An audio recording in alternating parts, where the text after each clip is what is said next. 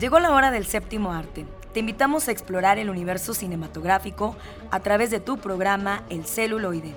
Entérate de festivales, talleres, música de todos los tiempos, ciclos, grandes leyendas, cartelera, adaptaciones, historias, entrevistas, recomendaciones, el eco de las ciencias y mucho más. Arrancamos.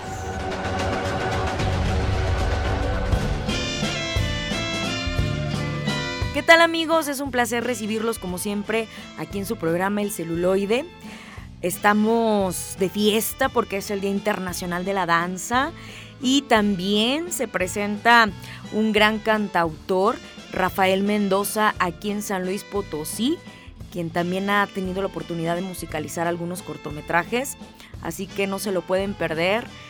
Y por eso estamos con esta música tan movida. Gracias a los controles Eduardo Carrillo, como siempre, a través del 1190 y en, y en la plataforma del Spotify, por si no pueden sintonizarnos todos los sábados en punto de las 3 de la tarde, pues les agradecemos que nos sigan en el tiempo que ustedes dispongan. Eh, se encontrará con nosotros en unos instantes más. Eh, la obra Dardo y el Sindicato de Limbo estará platicando su autor Daniel Ortiz Celestino, así que no se lo pueden perder. La época de oro, homenajeando a Pedro Vargas. Y también Carlitos Buendía, Oscar Ramírez estarán haciendo sus respectivos análisis y las recomendaciones. Tendremos invitada a Ale Zavala, así que, ¿qué les parece si arrancamos? Mientras tanto, Homenajemos al cine de ayer, época de oro. Conocido como el Ruiseñor de las Américas, el tenor continental o el samurái de la canción, participó en más de 70 películas a lo largo de su trayectoria profesional además de haber sido uno de los principales intérpretes de los boleros de Agustín Lara. Hoy, en época de oro, recordaremos a Pedro Vargas. Bienvenidos.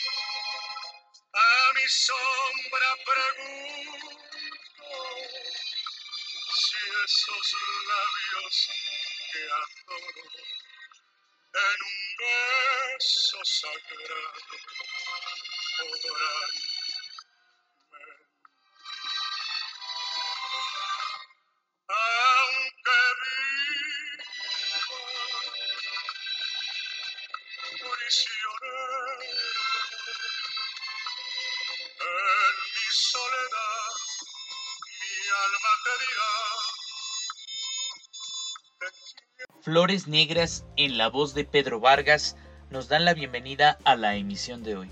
Muy buenas tardes amigos radioescuchas, excelente sábado de cine para todos ustedes. El tenor mexicano Pedro Vargas nació en San Miguel de Allende, pequeña ciudad del estado de Guanajuato, el 29 de abril de 1906, en el seno de una familia humilde. Desde los siete años cantaba en el coro de la iglesia en 1920 llegó a la Ciudad de México y de inmediato comenzó a cantar en coros de iglesias y luego en serenatas. En el Colegio Francés de la Salle de aquella ciudad, al oírle cantar le ofrecieron estudios de secundaria, un maestro de piano, solfeo y francés, y todo gratuitamente. Allí se graduó de bachiller. El maestro José Pearson al oírle le ofreció lecciones de técnica vocal y alojamiento, también sin cobrarle. En la casa de Pearson entró en contacto con Alfonso Ortiz Tirado, Juan Arbizu y Jorge Negrete. El problema era que el maestro lo creía barítono y Vargas comenzó a sentir que no avanzaba con él.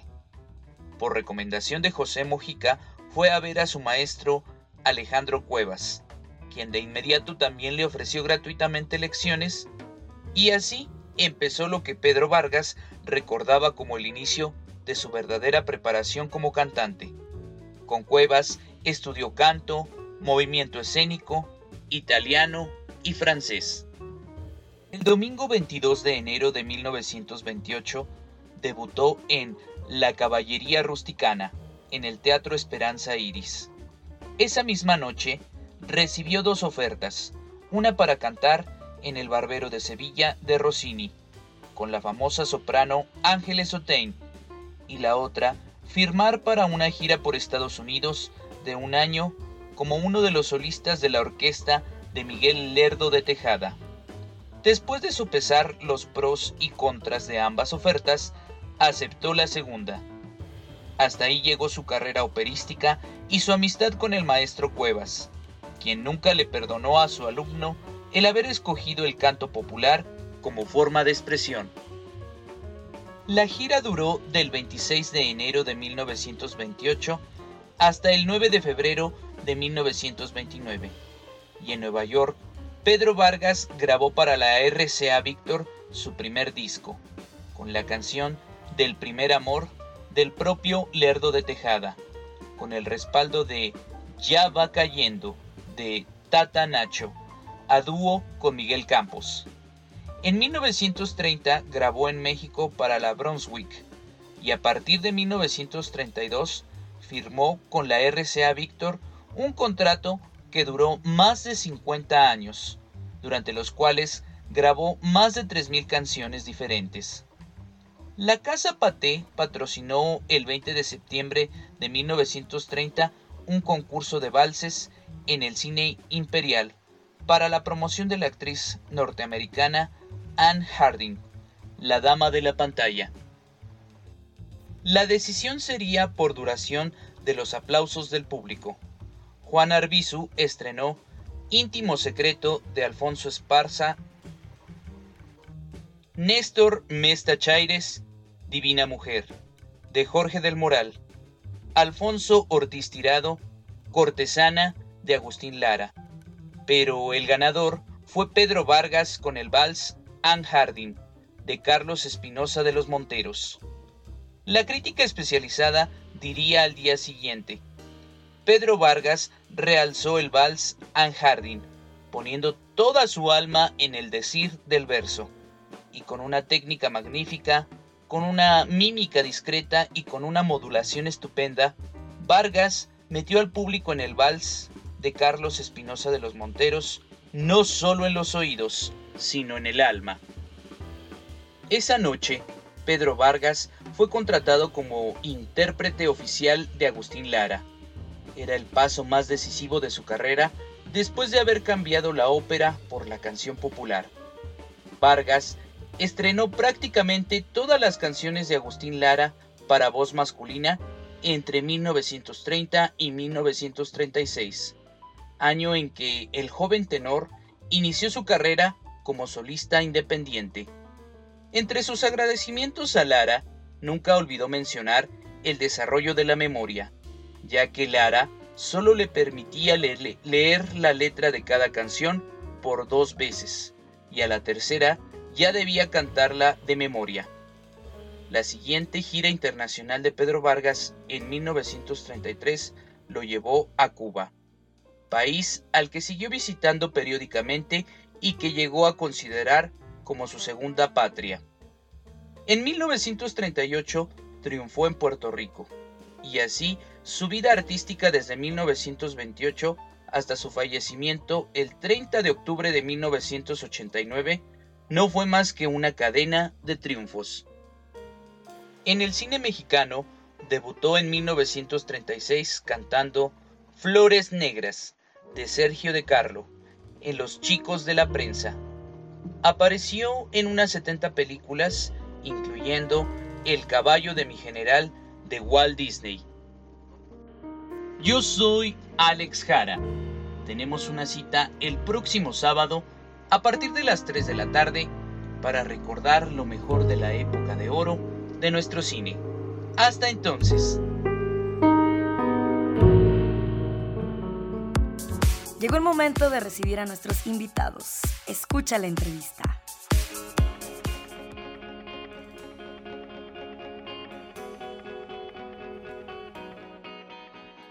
Continuamos con más aquí en su programa El celuloide y llegó la hora de seguir conociendo a grandes figuras de nuestro San Luis Potosí. Y el día de hoy toca el turno a nuestro buen amigo Daniel Ortiz Celestino, que está estrenando una obra, un cómic llamado Dardo y el Sindicato de Limbo. Bienvenido Daniel, muchísimas gracias que nos acompañas hace tiempo que no te veíamos. Muchas gracias, Pati. Este, pues yo también muy agradecido de estar aquí, de la invitación. Y bueno, sí, presentando precisamente mi, último trabajo, que este, está recién salidito de la imprenta. Tiene escasas tres semanas. Dos semanas y cachito. Y pues bueno, estoy apenas este, eh, revisando toda la agenda de lo que va a ser el montón de, de actividades que tengo que empezar a, programar para, para, la venta, para, las presentaciones, etc. Así es, eh, hacemos hincapié en que es una autopublicación, no es fácil autopublicar, Se, eh, el recurso que implica todo esto es impresionante y es un trabajo que debe de ser muy bien valorado por aquí estamos viendo la portada muy llamativa. ¿Por qué Sindicato de Limbo? es parte de la historia, es un personaje, eh, eh, básicamente la historia trata de un héroe em, mítico, de un héroe legendario, eh, un superhéroe en este caso, pues, que, este, que es parte de una generación de héroes que no se pueden llamar a sí mismos eh, generación de héroes porque fueron saboteados. Y, este, y entonces es un poco eh, tratar cómo hay ciertas em, generaciones que de pronto están como perdidas. Em, si me pongo a pensar ahorita un poco la, el origen de la historia, eh, tiene que ver, digo, tienen, hay muchas, em, muchos puntos de inicio que después fui conectando, pero para fines prácticos de la explicación del título es un poco eh, pensar en varias personas de mis compañeros de la escuela, ¿no? De todas mis generaciones de la escuela, que digo, ¿y dónde quedaron? ¿No? Ah. Maestros, que digo, ¿y dónde quedaron? amigos o vecinos que digo, ¿y qué les pasó, no? Entonces de pronto hay gente que, que, no vuelves a saber de ellos y, este, claro, por causas naturales, ¿no? En, el sentido de que eh, emigran, eh, cambian de lugar, de ciudad, tienen otras actividades distintas a las tuyas, simplemente a veces pueden tener otro horario de trabajo en el que tú nunca los vas a poder encontrar porque trabajan en la madrugada o no sé. En fin, entonces de ahí derivó a toda esta historia donde eh, por primera vez empecé a contar una historia de superhéroes, que es algo que le había rehuido en mis otros trabajos. ¿Y te has basado en literatura, en cine o tienes algún referente que te inspire a narrar o a hacer una historia ahora de superhéroes? Tengo sobre todo mis lecturas de, cómics, que son como los, referentes principales. Em, pero sí hay em, otras obras que, me sale alguna frase, algún chispazo, algún detalle. Por ejemplo, em, hay un autor que a mí me, es mi referencia principal, que es Will Eisner y este y trato mucho de cuidar como su, la manera en que narra, la, forma en la que estudio yo su obra y entonces me gusta mucho narrar sobre eso, ¿no? Eh, a nivel ya de, la cuestión eh, de, superhéroes, pues hay un montón de autores que, que, siempre son referencia para mí, ¿no? Como Jack Kirby o como John Buscema, como Dave Gibbons, o sea, Frank Miller. Eh, y como en, esta, en este caso soy escritor y soy eh, dibujante, pues trato de estar eh, buscando todas las referencias posibles para mejorar mi obra. Ah, excelente. ¿Cuánto tiempo implicó el realizar Dardo y el Sindicato de Limbo? Fueron como, bueno, yo creo que es, un poquito excesivo lo que voy a decir, fueron como cinco años de trabajo, porque eh, me tardé mucho más en estructurar la historia, en crear personajes, en diseñar el, concepto eh, con todos los detalles que quería y, que no quería que se me escaparan cosas. Em, y la ejecución fueron como, o sea, digamos ya el trabajo de día tras día, página por página, fueron como año y medio, dos años. Digo, sumado pues, o sea, desde el principio empecé a hacer bocetos, desde el principio empecé a hacer páginas pero sí me llevó como cinco años. Yo envidio mucho a los compañeros que se avientan cómics en, unos cuantos meses.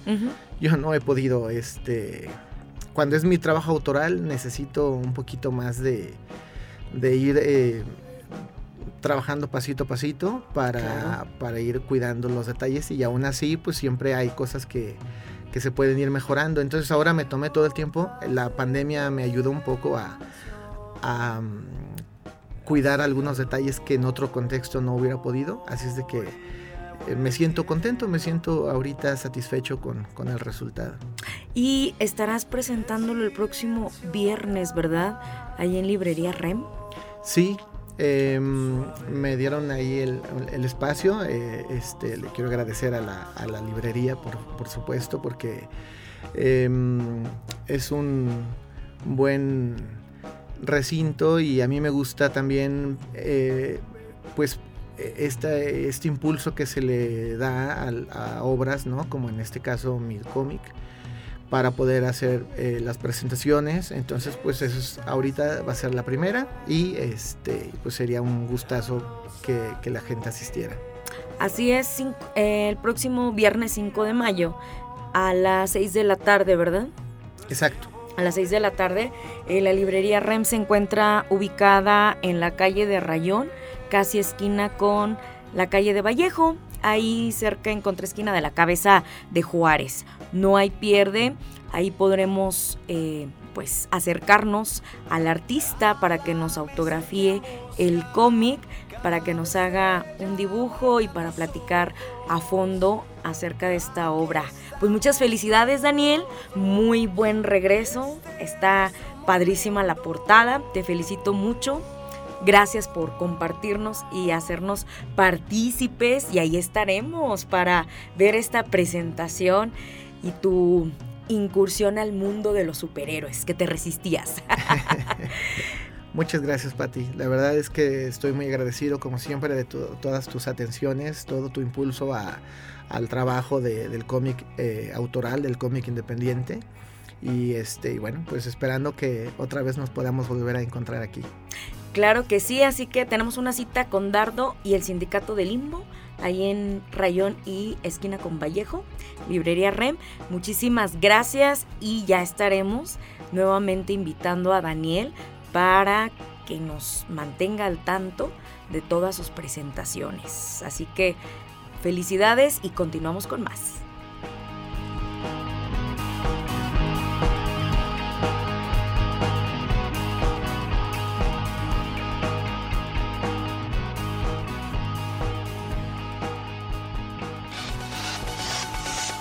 Y llegó el momento de las recomendaciones. ¿Qué hacer en este fin de semana?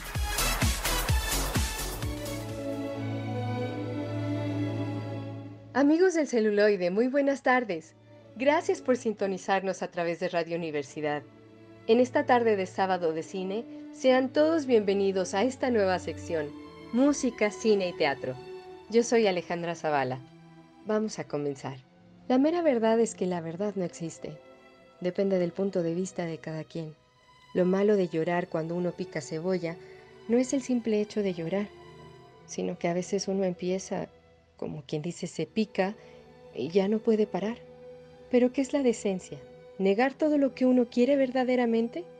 Necesito una respuesta en este momento. El amor no se piensa, se siente o no se siente.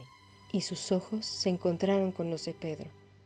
En ese momento comprendió perfectamente lo que debe sentir la masa de un buñuelo al entrar en contacto con el aceite hirviendo.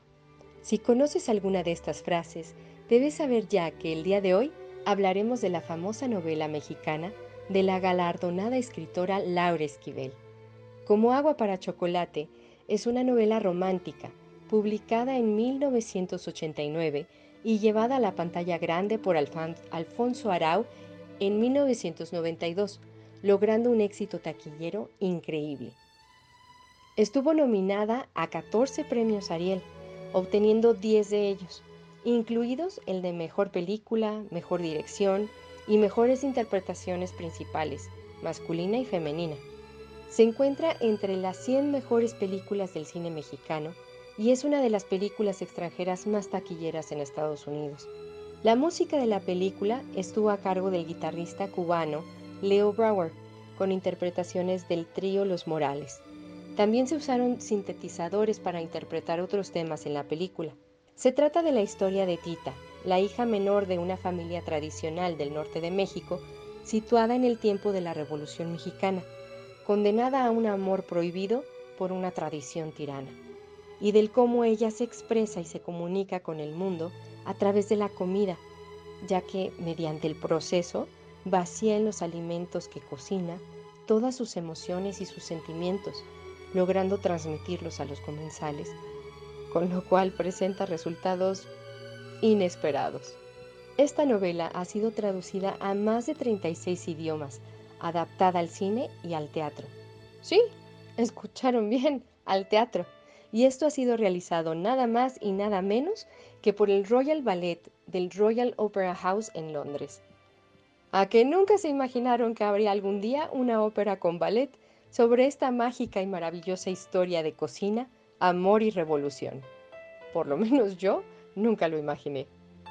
Como agua para chocolate, ha sido llevada a escena por el Royal Opera House de Covent Garden en Londres y ha sido el coreógrafo Christopher Wildon quien se ha encargado de adaptarla para el Royal Ballet de Londres, apoyado en la colaboración de la escritora Laura Esquivel, para remodelar la historia y convertirla en una nueva versión interpretada a través del ballet.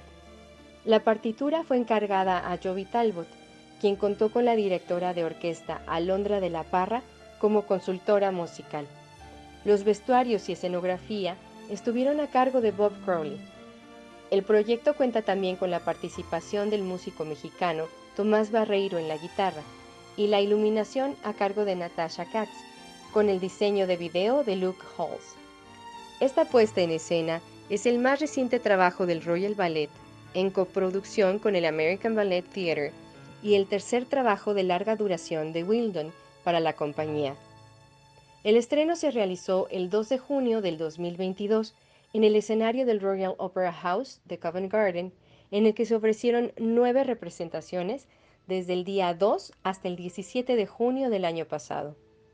A principios de este año, esta adaptación de la novela de Laura Esquivel por el Royal Ballet de Londres comenzó a transmitirse desde el Covent Garden vía satélite a diferentes países del mundo. Comenzó en España en enero y continuó con transmisiones durante el mes de febrero en la Ciudad de México. Desafortunadamente, aún no hay noticias sobre nuevas fechas de transmisión de esta obra para nuestro país. Sin embargo, la película está disponible en al menos dos aplicaciones de streaming, así que si tienes planes para noche de película con tu pareja, definitivamente te recomendamos tomar en cuenta esta película. Créeme, es una película que se quedará grabada en tu memoria. Soy Alejandra Zavala Muchas gracias por acompañarnos y hasta la próxima. Y así como un poeta juega con las palabras, así ella jugaba a su antojo con los ingredientes y con las cantidades, obteniendo resultados fenomenales.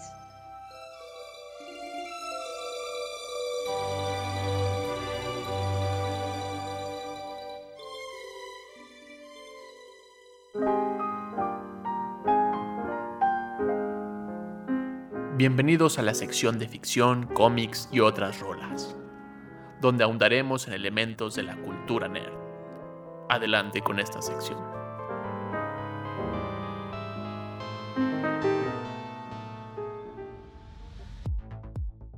Hola a todos, bienvenidos a Lado Ñoño del celuloide. Me acompaña Carlos Buendía, Lalo Carrillo en los controles, Anabel anda ahí dándose un rol por las cabinas. Yo soy Oscar Ramírez y es queremos invitarte a que veas una película de un videojuego que ha permanecido por mucho, mucho tiempo. La historia sobre los negocios, el, el Con la vieja URSS. con la URSS, que nos va a llevar justamente viaje por todo el mundo, en donde nos contará la historia de cómo Tetris se vuelve la el videojuego como por excelencia en todas las diferentes plataformas, consolas, arcades, este, computadoras. El de cómo un grupo de empresarios se pelean las licencias por ver quién es el que va a vender ese juego. Que un pequeño programador eh, en mitad de la URSS, en, en la URSS en donde ya está de- en decadencia, Ya, sí, ya finales de los para la ochentas, caída. en donde ya, ya está un pasito más de que caiga el muro de Berlín. Un día pues, estaba aburrido y decidió programar videojuegos porque ese era como su hobby. y esto se vuelve súper popular al nivel como mundial, donde todos ven este potencial del juego más adictivo, emocionante y sencillo que puede existir. ¿Y quién va a ser el canón? ¿Quién va a ser el que vaya a ganar y ganarse millones de dólares eh, haciendo la licencia de este juego? Que eso es un viaje muy extraño y peculiar, porque justo, ¿no? Entran personajes pues de la historia, compañías como Maxwell, compañías como Nintendo, compañías como Atari, Sega y este y justo solo es una competencia de licencias, una competencia empresarial a través de el, el ir y venir de este empresario eh, que vive en Japón, norteamericano que vive en Japón y quiere No, es grande. danés, criado Ah, sí, en cierto, Nueva danés, en Nueva York, York. que vive con su esposa en Tokio y su familia eh, japonesa.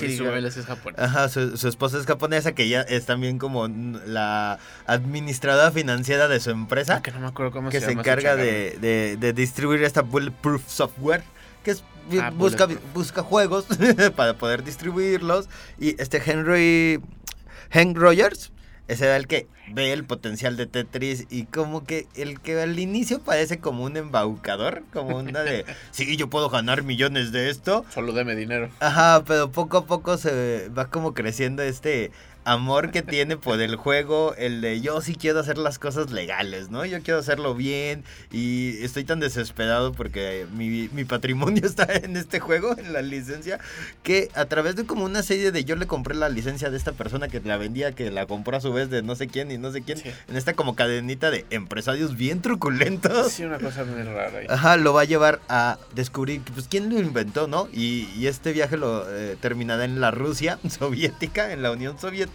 en donde buscará quién es el, per- el personaje que creó este videojuego para poder tener esta plática de, oye, es que inventaste algo muy padre, inventaste algo muy genial y es necesario o es justo que tú también salgas gan- eh, ganador de este como pelea de licencias y contratos multimillonarios. Sí, que resulta que al final na- nadie había firmado los papeles.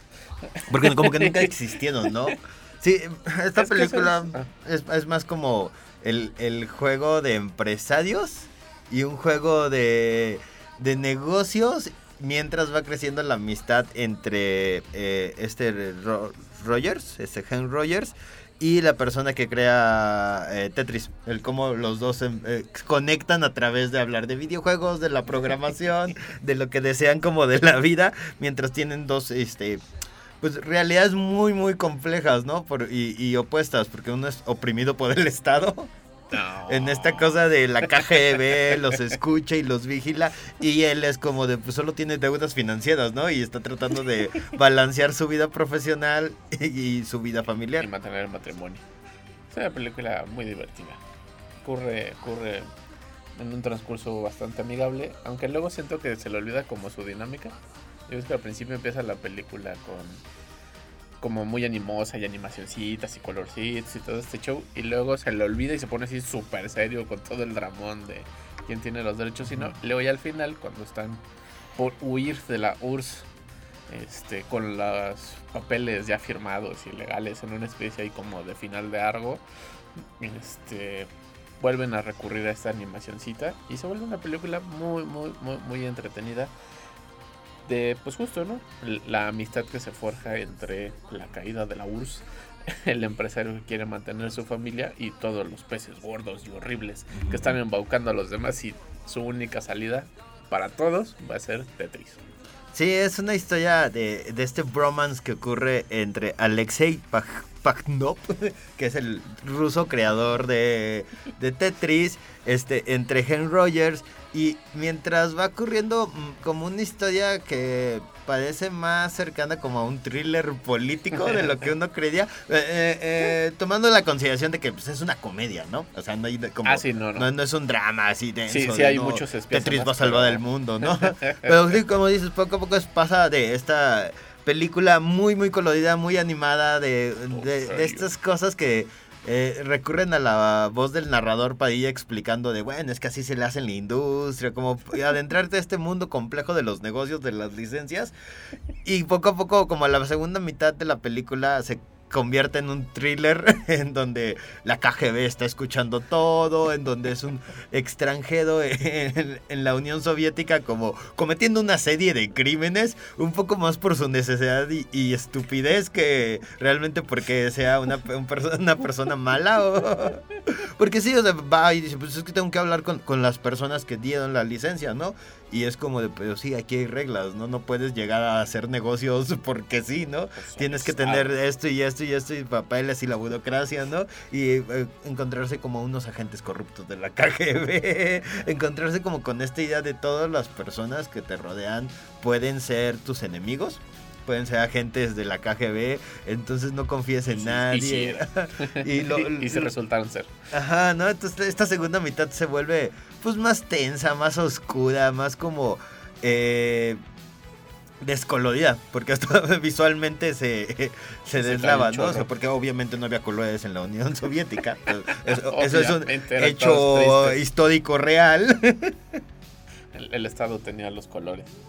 Sí, se vuelve esta película eh, muy rebuscada porque hay una compañía que tiene los permisos de unas consolas, otros que tiene los permisos de las arcadias, otros que tiene el permiso de la distribución, otros que tiene el permiso de Nintendo y todo se basa en de, pero si tienen las firmas, claro, claro que tengo las firmas.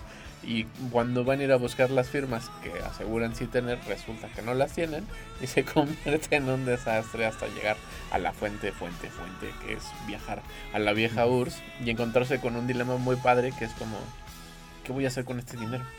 El pobrecito programador ruso es como, ¿a quién le, a quién le debo este dinero? ¿De quién es este dinero? ¿Es del Estado? ¿Es mío? ¿Es no sé qué? Decide quedárselo y le va súper mal. Y no porque haya sido alguna grosería suya, sino solo porque no existía en ese momento cómo vamos a vender esto. ¿Cómo va a salir esto de la vieja patria? Sí, es una cosa como, como medio extraña porque se sustenta como en un montón de cosas que tú dices, ay, pero pues ah, ya, ya no tenemos esos problemas, ¿no? o sea, como si tú creas algo es tuyo, ¿no? Eh, dicen. Me han contado. en cambio, eh, en la URSS justamente hay varias como mm, por ejemplo el programador, el creador este, Alexei, eh, pues no, no considera que eso, eso es para él un hobby, una cosa que se le ocurrió, entonces no le ve como potencial y no entiende como esta idea de, pues, yo no, yo no lo hice por sacar dinero. Porque esa pregunta y es como, ¿y qué hago? ¿No? Y nadie le sabe decir. Sí, su jefe, que es como el, la persona de este laboratorio de tecnología informática que tienen en la URSS, pues también es una persona que dice, pues yo solo estoy haciendo, o sea, lo que me toca a mí como eh, mi chamba, ¿no? Sí, como jefe de pues voy a vender las licitaciones de esto porque pues al Estado le beneficia que entre dinero, ¿no? es como lógico. Los, los agentes de la KGB que unos son como muy de, oh, los extranjeros y van a destruir a la nación y otros son como súper corruptos, muy de, pues yo, yo lo apoyo. Él, sí se quiere eh, aprovechar de la vieja patria. Sí, cual policía del Estado de México, de pues nos podemos ayudar, ¿no? Si, si me depositas a esta cuenta, ¿no? Los, me, encanta mucho el personaje que tienen como los antagonistas, que son los Maxwell, papá y, e hijo que porque son dos multimillonarios que cada uno son como diferentes tipos de multimillonarios, pero los dos son súper nefastos, ¿no? O sea, mientras uno es prepotente y corrupto y, y sabe hacer tranzas. Ajá, el otro es prepotente, pero incompetente y piensa que, o sea, como el dinero no le cuesta, el hijo, es como, claro, te voy a dar tres millones, es más, ahorita ponle cinco. Sí. Y entonces ellos solitos se van como metiendo el pie uno al otro. Uno al otro para tratar de embaucar lo más posible al, al que estaba antes o al que va a estar después. Y sí, se hace un, un, relajo muy, muy, muy, muy, muy divertido, o sea, muy emocionante que estás ahí metido, solo porque un, este, el holandés, el europeo migrante Rogers, este, solo no quiere perder su casa, porque su esposa sí le dijo así como de, si perdemos la casa te mato dos veces. Y entonces es lo que motiva a este personaje y hay un huequito ahí muy padre, donde se van como esta fiesta anti-URSS con el Alexei, que están tomando coca y escuchando rock and roll y haciendo así todo un relajo y tienen una dinámica. como un hoyo funky. Hay un discurso muy bonito de sobre la vida y por qué hacemos las cosas por las que hacemos para disfrutarlas. Y luego se convierten los dos en cochinamente ricos, como rompiendo un poquito ese discurso. Pero es una bonita historia de un videojuego que mucho tiempo existió como esta. que nadie se había preguntado por qué Tetris, el juego de Tetris, tenía música rusa en, en su composición. ¿No? ¿Por qué la acompañaba y por qué había. porque, es la... porque estaba el Kremlin en la portada del videojuego, ¿no? Porque es la música que escuchaba el creador. Él justamente le dice: Yo no soy fan del rock estadounidense, soy más del folk ruso, ¿no? el folk. Sí, es, una historia que es divertida, que tiene como estas cosas de eh, embaucadores, en donde, ah, cómo hacer los negocios sí, de, el juego del de la atención está justamente en los detalles de los contratos, que hay, hay como unos momentos muy bonitos porque... Este, si tú eres como fan de los videojuegos y específicamente de la historia de Nintendo, vas a encontrar como en la historia de Rogers tiene contactos mucho con Nintendo. Nintendo es como la empresa que le echa más la mano a él, que lo puede ayudar a sacarse de su predicamento financiero. Y entonces gracias a esta relación Nintendo le va como dando, le muestra el primer Game Boy, le va Ah, sí, mostrando parte como del cosas. primer Game Boy está bien chido. Entonces sí son partes muy emocionantes en donde este si tú eres fan de los videojuegos, así como de la forma en que revelan el primer Game Boy, el prototipo, Sí, ¿no? es como, Y es como así de ¡ay! y se vuelve como una especie de magia, ¿no? De eh, la, la- me encanta un chorro cómo tiene esta conversación con el director de Nintendo. En donde para pedirle ayuda utiliza referencias a todos los videojuegos. Sí. Entonces como es que sé mi Mario de mi Luigi. ¿no? Para eso tiene, Zelda tiene a Luigi. Entonces eso hace como que el La única carisma pa' de él. poderlo enclochar. Ajá. Si la pueden ver, encuentrenla en la plataforma de Apple TV. Sí, es Apple. TV, ¿verdad? Y si no, seguro la encuentran por ahí en algún otro lado. Si no la vieron, si no, si su videojuego favorito es Tetris, si lo han jugado o no, igual coméntenos en nuestra página de Facebook. Estamos como El Celuloide. Y ahorita continuamos con más recomendaciones aquí en Radio Universidad, el 1190 del AM.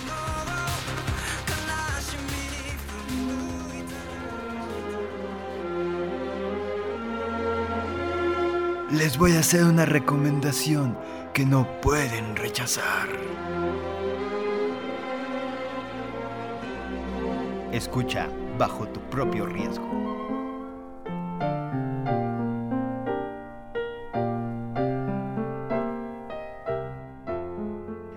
Y regresamos. Estás escuchando el 1190 de AM. Creo que es la única estación que se escucha en AM. ¡Eh! 100% de la audiencia. Sí, el 100% de la audiencia de AM en San Luis Potosí, Radio Universidad.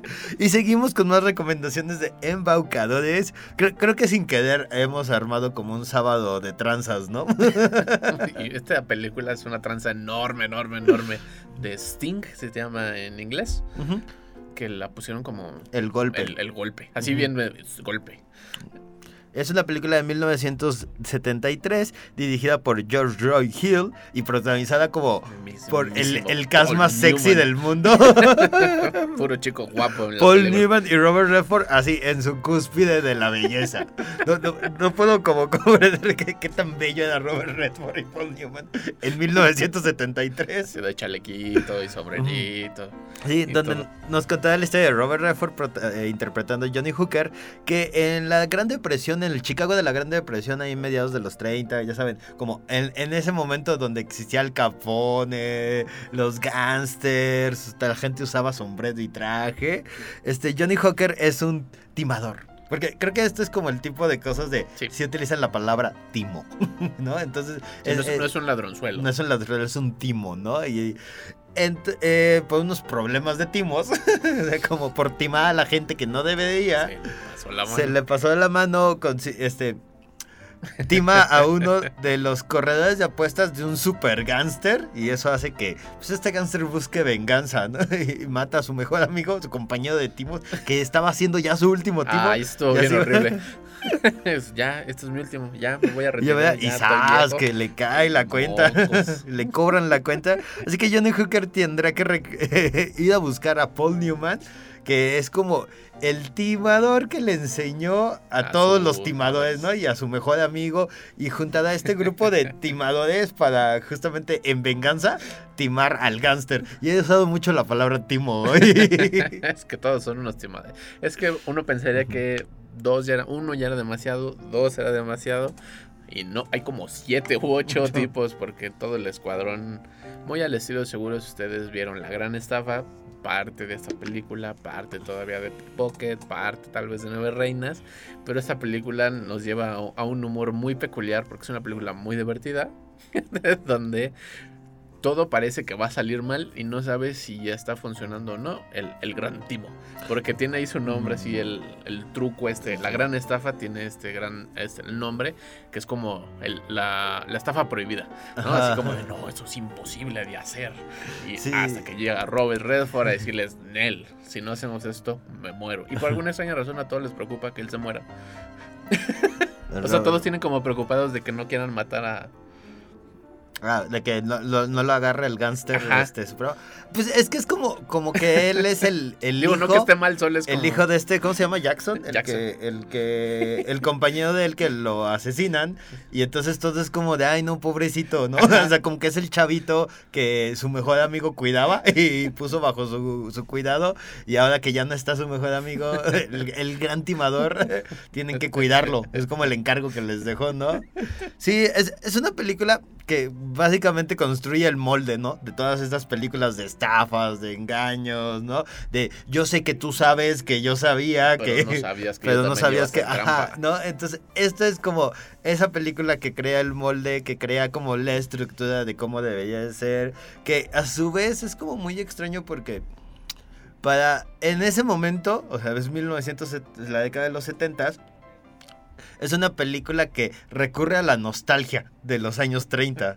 Entonces, es una película en donde crean este pequeño homenaje al cine de los años 30. eh, se basa como completamente en de cómo le hacemos para que con las técnicas de los años 70 se parezca a una película hecha en 1930. Estos eh, title cards, eh, o sea, como los capítulos de, Ah. de- de la película son contados como en estas películas silenciosas que ponen como eh, Oscar va a la estación, sí, ¿no? el, el cortancito de como parte 1, pero Ajá. no era parte 1, sino, como, como el los- título del... De, de cómo, cómo es el la proceso de la estructura de hacer un timo, ¿no? Ajá. Porque es como la premisa, el gancho, ¿no? Sí, el sí. golpe, ¿no? la historia y no sé qué tanto. Ajá, ¿no? Y entonces Hay todo como eso es... cuatro, ¿no? Sí. así. Sí, como cuatro o cinco, ¿no? Y todo... Ese me sacaba de onda, es como, what? Yo, ah, ok.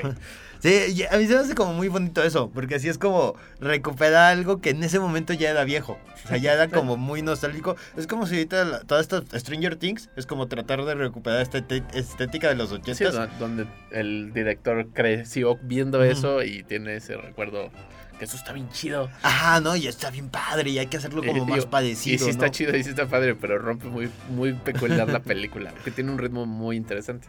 Sí, es, una película como que se te va de volada. Se va, va como, ah, ok, ocurrió esto y luego ocurre estafa esto. dura meses.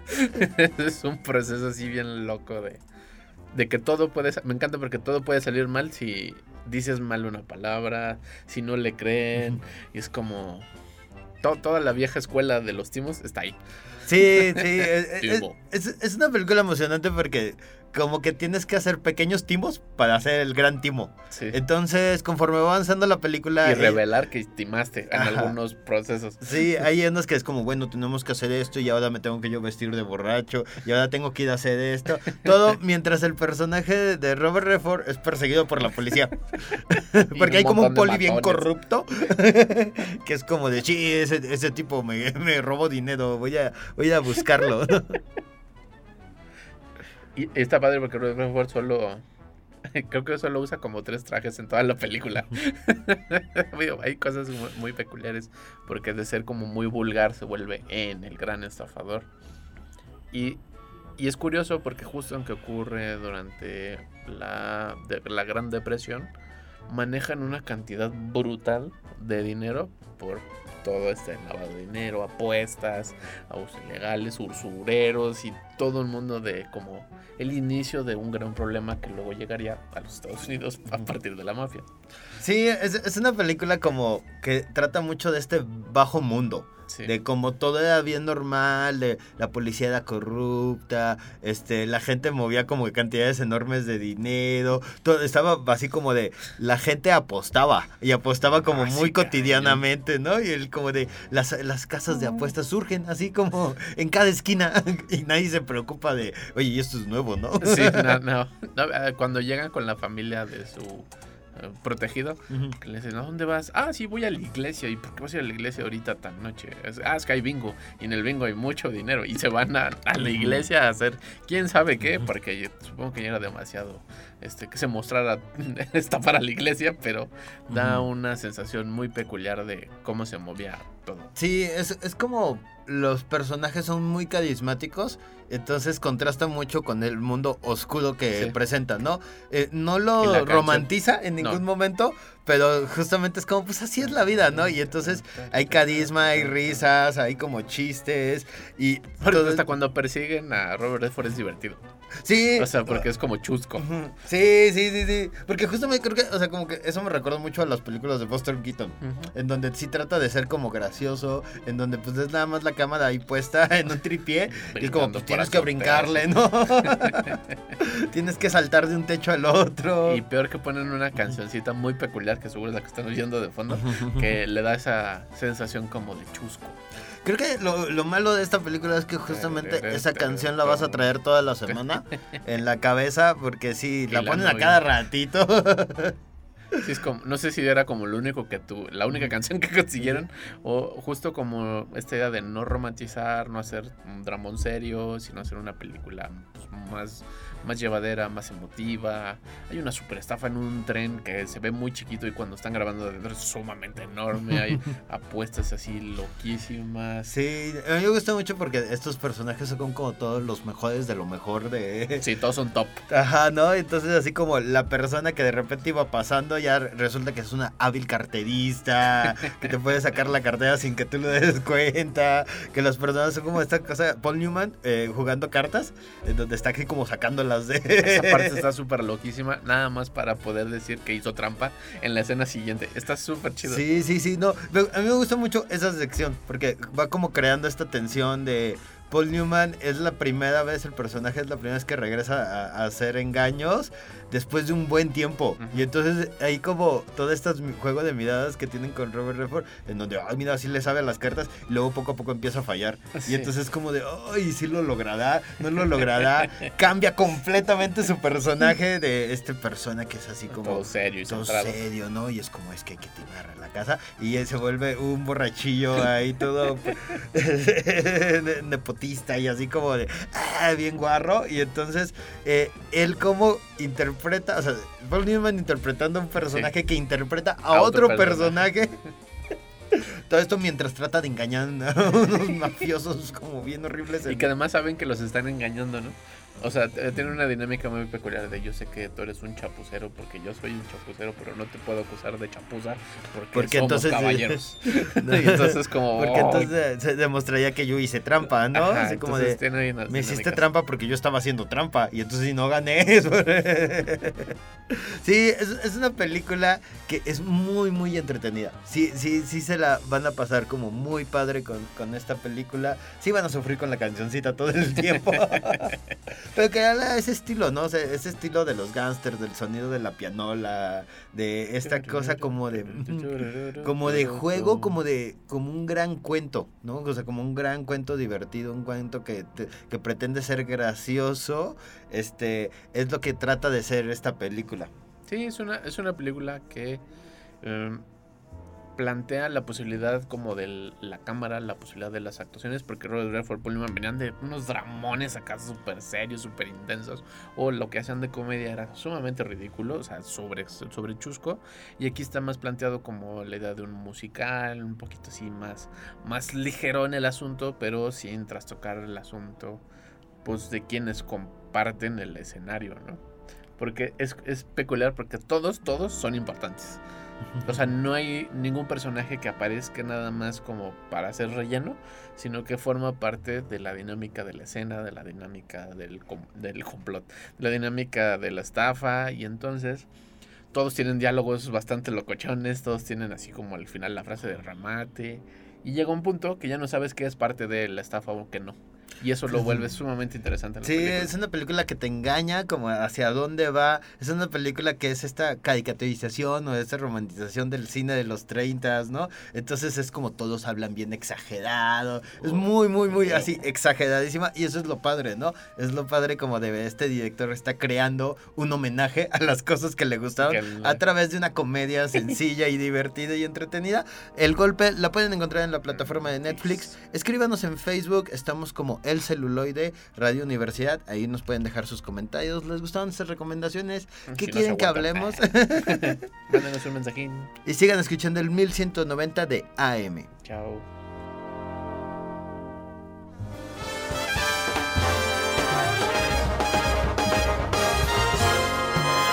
Esto fue El Celuloide. Escúchanos por el 1190 de AM. Teléfonos en cabinas 826-1348. Síguenos en nuestras redes sociales y YouTube. Nos encuentras como El Celuloide. Dirección de Radio y Televisión de la Universidad Autónoma de San Luis Potosí.